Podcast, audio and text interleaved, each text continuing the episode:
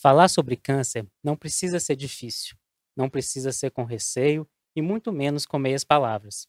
O Grupo Sonho traz para você o Oncoponto, um espaço para conversas esclarecedoras e simples, para chegar até você com informações e discussões importantes e verdadeiras sobre tratamento, prevenção, vida e recomeços. Direto ao ponto. Meu nome é Leonardo Silva, eu sou médico oncologista e nesse primeiro episódio do Oncoponto trago para nossa conversa um tema que nunca sai de pauta: o câncer de mama. Pela primeira vez, segundo a Organização Mundial de Saúde, o número de casos de câncer de mama ultrapassou o de câncer de pulmão, tornando-se então o câncer mais diagnosticado em todo o mundo. Mas ao mesmo tempo que o número de casos cresce, as possibilidades de tratamento também evoluem em ritmo acelerado. E hoje nós vamos conversar sobre uma das etapas mais importantes e simbólicas no tratamento do câncer de mama, a cirurgia. E para enriquecer a nossa conversa, eu tenho a honra de receber o Dr. Fabrício Brenelli.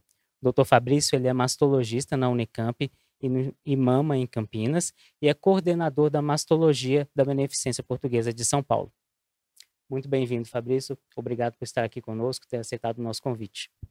Eu que agradeço, Léo. Boa noite a todos. É um prazer estar com todos e falar um pouco desse tema tão importante, né? E talvez uma das dos momentos mais decisivos para a paciente, que é falar sobre a cirurgia. Com certeza. Fabrício, quando a gente fala em cirurgia no câncer de mama, a gente sempre ouve falar em mastectomia, em cirurgia conservadora da mama. Qual que é a diferença entre essas duas técnicas? Como que, como que eh, acontece na prática quando a gente está diante de um caso, né, de uma paciente? É, como que a gente define qual a melhor técnica e qual a melhor cirurgia para cada caso? É, perfeito. Acho que esse é um ponto extremamente importante. Sempre lembrar que nós, praticamente nós temos dois tipos de tratamento. Então, é a mastectomia, que é a retirada da mama, com ou sem reconstrução, e o outro é a conservação da mama. Então a gente retira o tumor com uma margem de segurança e preserva a mama. É, acho que o que a gente tem que deixar bem claro é que essas duas técnicas são iguais do ponto de vista oncológico.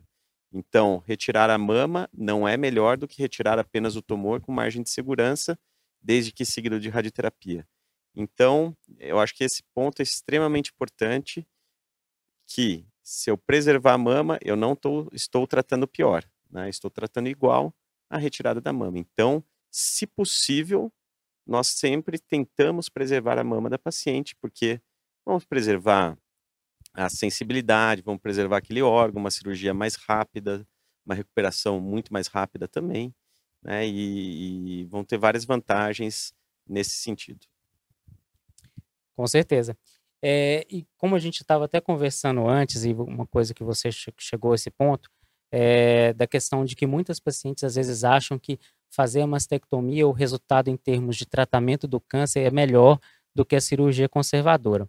E na prática, assim, como que a gente elabora com a paciente é, essa questão, essa relação entre a adequação do tratamento oncológico e o resultado estético? Porque são duas preocupações que a gente tem quando vai definir o, o tratamento cirúrgico, não é isso? Exatamente. E isso é muito interessante porque a gente só consegue conservar a mama, a condição sine qua non para a gente conservar a mama, fazer uma cirurgia conservadora, é que possa ficar um resultado estético residual bom. Né? Se esse resultado não for bom, talvez seja melhor fazer uma mastectomia com, seguido de uma reconstrução. Então, para a gente definir qual é o tratamento, a gente sempre vai partir de um certo princípio. Olha, o melhor tratamento que a gente consegue fazer, o mais rápido, com menos sequelas, talvez seja a cirurgia conservadora. Então, a gente vai observar, é possível, então, o tamanho da mama, o tamanho do tumor, é possível conservar a mama e deixar um resultado bom. E a partir daí, se isso for possível, a gente parte para uma cirurgia conservadora.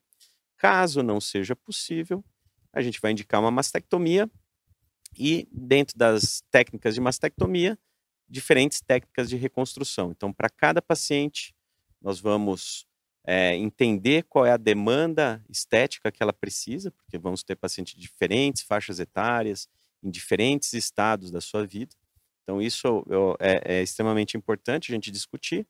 E para cada uma, o que vai ficar melhor, né? seja colocar uma prótese, colocar um expansor, ou tenho que tirar pele, músculo de algum outro lugar. Então, para cada caso, vai ser uma seleção adequada para a gente tentar obter o resultado mais natural, ou, ou seja, a gente quando fala em resultado estético, a gente não está fazendo uma cirurgia estética, mas é retirar um tumor e deixar um, um resultado que seja praticamente parecido com a mama que essa paciente tinha. Perfeito. E naqueles casos em que a cirurgia conservadora de mama né, não é possível, a gente sabe que é, tanto o Sistema Único de Saúde, o SUS, quanto no sistema privado, de atenção à saúde, a, a, as mulheres elas têm o direito à reconstrução mamária, né? Como que funciona esse processo de reconstrução? É, é o, o, isso é, é o, a questão de do, tanto no SUS quanto no privado ela é igual, tá? Então hoje é uma lei que toda mulher tem o direito a ter a sua mama reconstruída e não só a sua mama reconstruída, como a simetrização da mama contralateral, porque se eu faço uma mastectomia, reconstruo a mama, ela pode ficar muito diferente da mama do outro lado, e é nosso dever, como cirurgião, e também o, o SUS ou o, o, sistema de saúde, ele vai cobrir a simetrização, ou seja, da mama contralateral, deixar a, a, a mama o, o, mais parecido possível. Né? E o processo de escolha do tipo de reconstrução vai depender um pouco é, da paciente, então o que ela quer, ela quer um resultado mais imediato, então a gente tenta fazer uma cirurgia, conversa com ela, olha, a gente vai tirar o tumor, já vai colocar um implante, já vamos mexer na outra mama, ou se é um caso às vezes mais difícil, a gente vai fazer uma reconstrução de um lado só, deixar para simetrizar do outro lado, ou vai colocar um expansor, que é uma prótese que a gente vai expandindo, depois ela continua o seu tratamento e quando terminar tudo a gente volta, troca aquele expansor por uma prótese, mexe na outra mama. Então vai depender muito também de como está sendo esse tratamento, né? Se é possível fazer tudo de uma vez, se o tratamento que ela tem que fazer, é, quimioterapia, radioterapia, pode influenciar nesse resultado e a gente tem que fazer alguma coisa depois. Então, para cada caso também, a decisão ela vai ser individualizada. Entendi. E é, com relação ao, ao tratamento que é feito pós-operatório, né? Seja radioterapia, seja quimioterapia. O tipo de tratamento que a paciente pode vir a receber depois da cirurgia vai influenciar na decisão com relação à técnica cirúrgica empregada ou se vou fazer reconstrução ou não? Boa pergunta. A resposta é não. Né? A reconstrução ela deve ser feita independente do tratamento que for ser, for ser feito a posteriori. Então, ou ela fez uma quimioterapia antes ou vai fazer a quimioterapia depois. Isso influencia na reconstrução? Não. Ela tem indicação de radioterapia? Isso influencia na indicação de reconstrução? Não. Pode influenciar, às vezes, no resultado. Né? Uma mama que eu reconstruí faz radioterapia, eu tenho mais chance de ter alguns probleminhas, algumas assimetrias, do que uma mama que não vai receber radioterapia. Mas, Léo, é o que a gente sempre fala, né? Discute. O importante é a gente fazer todos os passos oncológicos, né? A gente não pode, em nenhum momento, deixar de fazer qualquer indicação oncológica pensando apenas no resultado, é, vamos dizer assim, entre aspas, estético. Né? Então, preciso fazer uma radioterapia? Bom, a prótese pode endurecer um pouquinho, eu posso ter um pouco de assimetria, mas nós temos várias técnicas para é, contornar esse problema e, posteriormente, é, tratar, reoperar e ter um resultado bastante bom.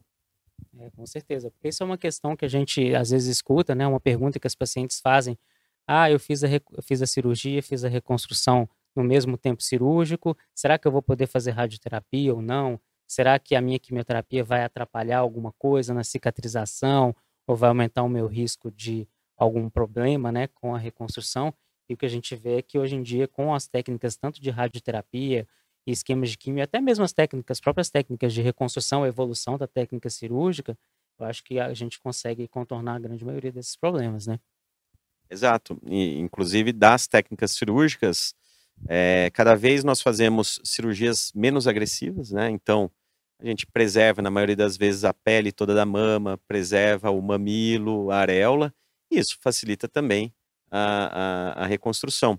E outra coisa, né, vocês estão vendo aqui um cirurgião, um oncologista, e a gente discute mais um radioterapeuta, então o radiologista. Então a discussão ela tem que ser multidisciplinar para a gente chegar no melhor resultado.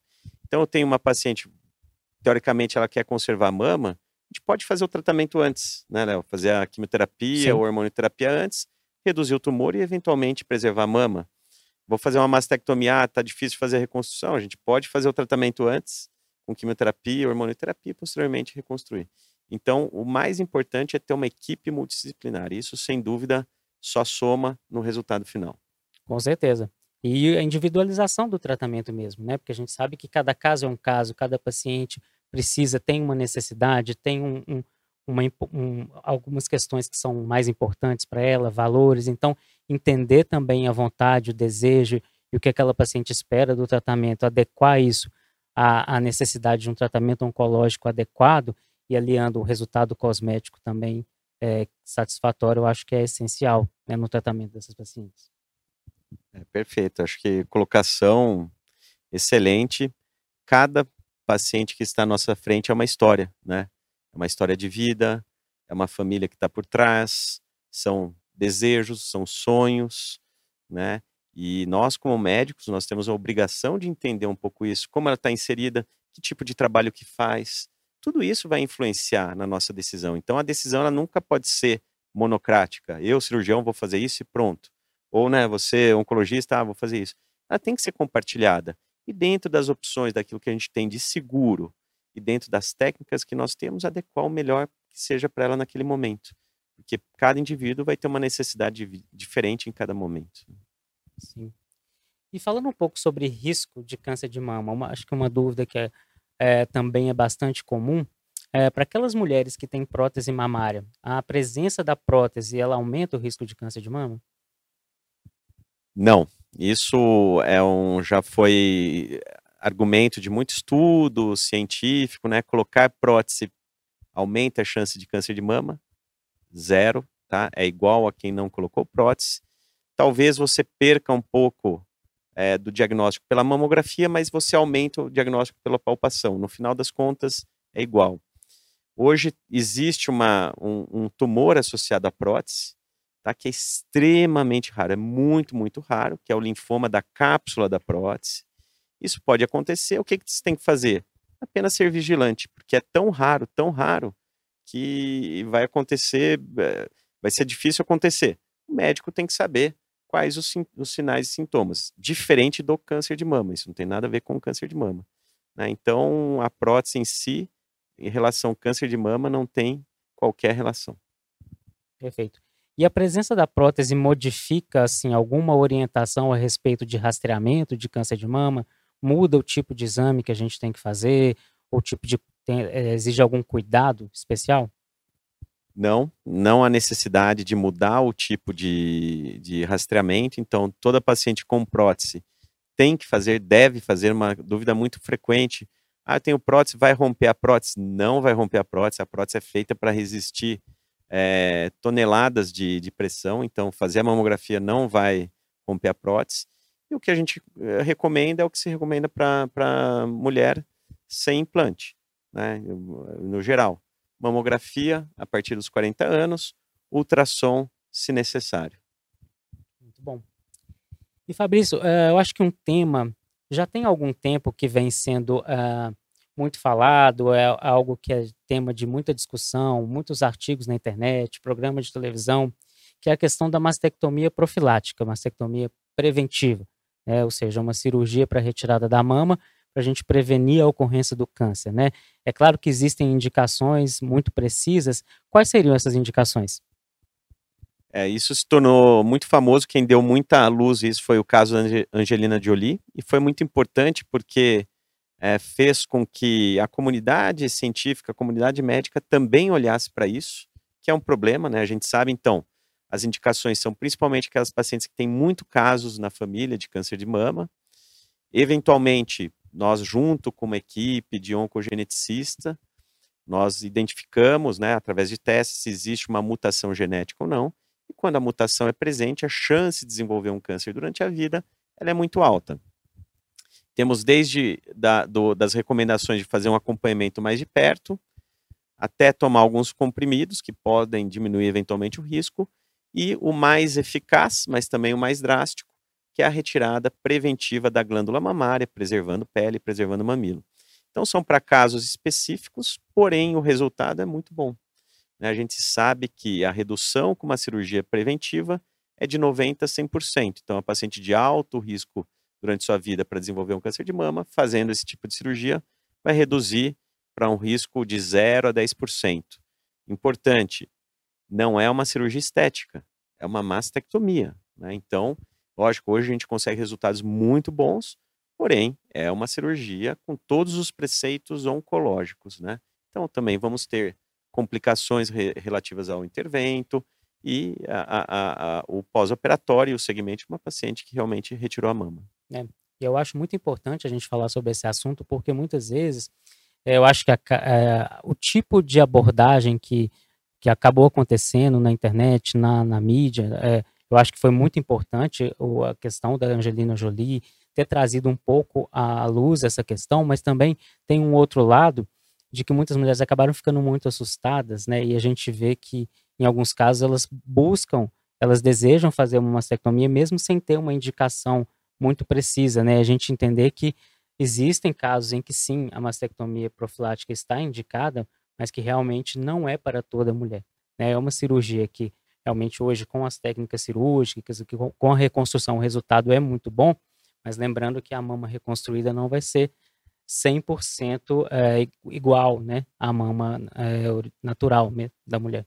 Gente, eh, a gente pode ter as complicações, né, as complicações cirúrgicas, elas podem é, ocorrer. E assim, é natural, né? Eu acho que é natural é, a paciente ela ter o medo, né? O medo ele é individual. Sim. Por isso que cabe ao médico, à equipe médica, passar, olha, o que é real desse medo e o que não é real.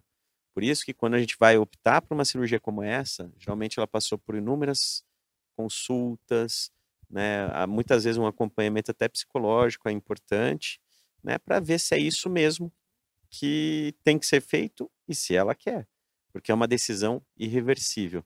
Porém, a gente também não pode negar o benefício nessa né, paciente. Geralmente, quem procura é uma paciente que está muito angustiada, tem a família muitos casos, e aquilo passa a ser um grande fantasma na vida. Sim. Né? Então a gente tem que pensar e, e também adequar né, esse medo, falar, ó, esse medo é real, não é, você está superestimando, subestimando. Acho que tem que ser médico, né? Nós Sim. temos que ser médicos. E volta aquilo que a gente comentou anteriormente, né? A importância do ouvir, né? A importância desse cuidado, de entender aquela situação, entender o contexto, é, como, como é a, a, a, vivência, a experiência que, a, que aquela mulher tem, né? E, claro, toda a história familiar, e, e, enfim, essa conversa, é o que você falou, é ser médico e ouvir e entender. Muito bem. E eu, eu, eu sei que você teve um projeto muito legal, que foi é, realizado junto com uma ONG aqui da nossa região, né, Rosa e Amor, em que você fazia a reconstrução mamária de pacientes, né, que eram atendidas na ONG lá em São Paulo. Como que foi esse projeto? Conta um pouco pra gente. Ah, foi uma, uma experiência muito boa, né? Eu acho que a gente espera que isso continue. Infelizmente, a pandemia e alguns probleminhas anteriores é, bloquearam um pouco, mas foram 10 anos que nós fizemos isso. Nós tínhamos um curso de reconstrução mamária, então a gente dava, melhorava o treinamento de cirurgiões mastologistas certificados pela Sociedade Brasileira de Mastologia para aprender técnicas de reconstrução mamária, né? Então, a gente conseguiu um apoio junto ao Hospital Beneficência Portuguesa e junto com a Rosa e Amor, aquelas pacientes que estavam alguns anos em fila de espera, e a gente conseguiu fazer durante esse período a, a reconstrução. E a cada uma paciente que era beneficiada, e houve um benefício muito grande no Brasil. Por quê? É, faziam, fizeram curso e continuam fazendo vários cirurgiões, alguns professores de serviço que levaram isso para os seus hospitais. Então nós temos dados muito interessantes. Em 2010, nós tínhamos, em torno de 2010, 2011, no SUS, em torno de 7% de reconstrução mamária. Em 2015, nós tínhamos em torno de 28% de reconstrução mamária no SUS. Muito por quê? Porque houve um treinamento desses cirurgiões em oferecer, em, em fazer, em aprender e, e, fazer a reconstrução mamária. Então, acho que isso teve um impacto importante. Então, não beneficiou só, só as pacientes do Rosa e Amor, mas sim pacientes pelo Brasil inteiro, e é isso que a gente quer, né, Léo? Que a gente tem que passar o nosso conhecimento para que mais pessoas possam é, ser beneficiadas de técnicas como essas. É, esse efeito multiplicador mesmo, né? E a, o nosso objetivo é poder levar para as pacientes de todo o Brasil ter, ter, que elas tenham acesso não somente a ao tratamento cirúrgico, à reconstrução mamária, mas também a todo o espectro de tratamento, né? Seja a radioterapia, seja a quimioterapia, seja a terapia endócrina, ou até mesmo cirurgias profiláticas, para que a, a, em todo o país a gente consiga dar acesso às mulheres ao melhor tratamento que for possível oferecer para elas. É, e em especial, até falar um pouco da, da Rosa de Amor, se você me permite, né? Claro, fica à vontade. É uma ONG que já tem é, algumas, muitos anos, né? Mais de década.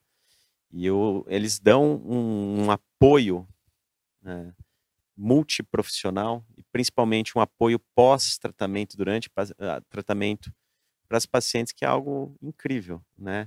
É algo que realmente muda a vida de centenas de mulheres.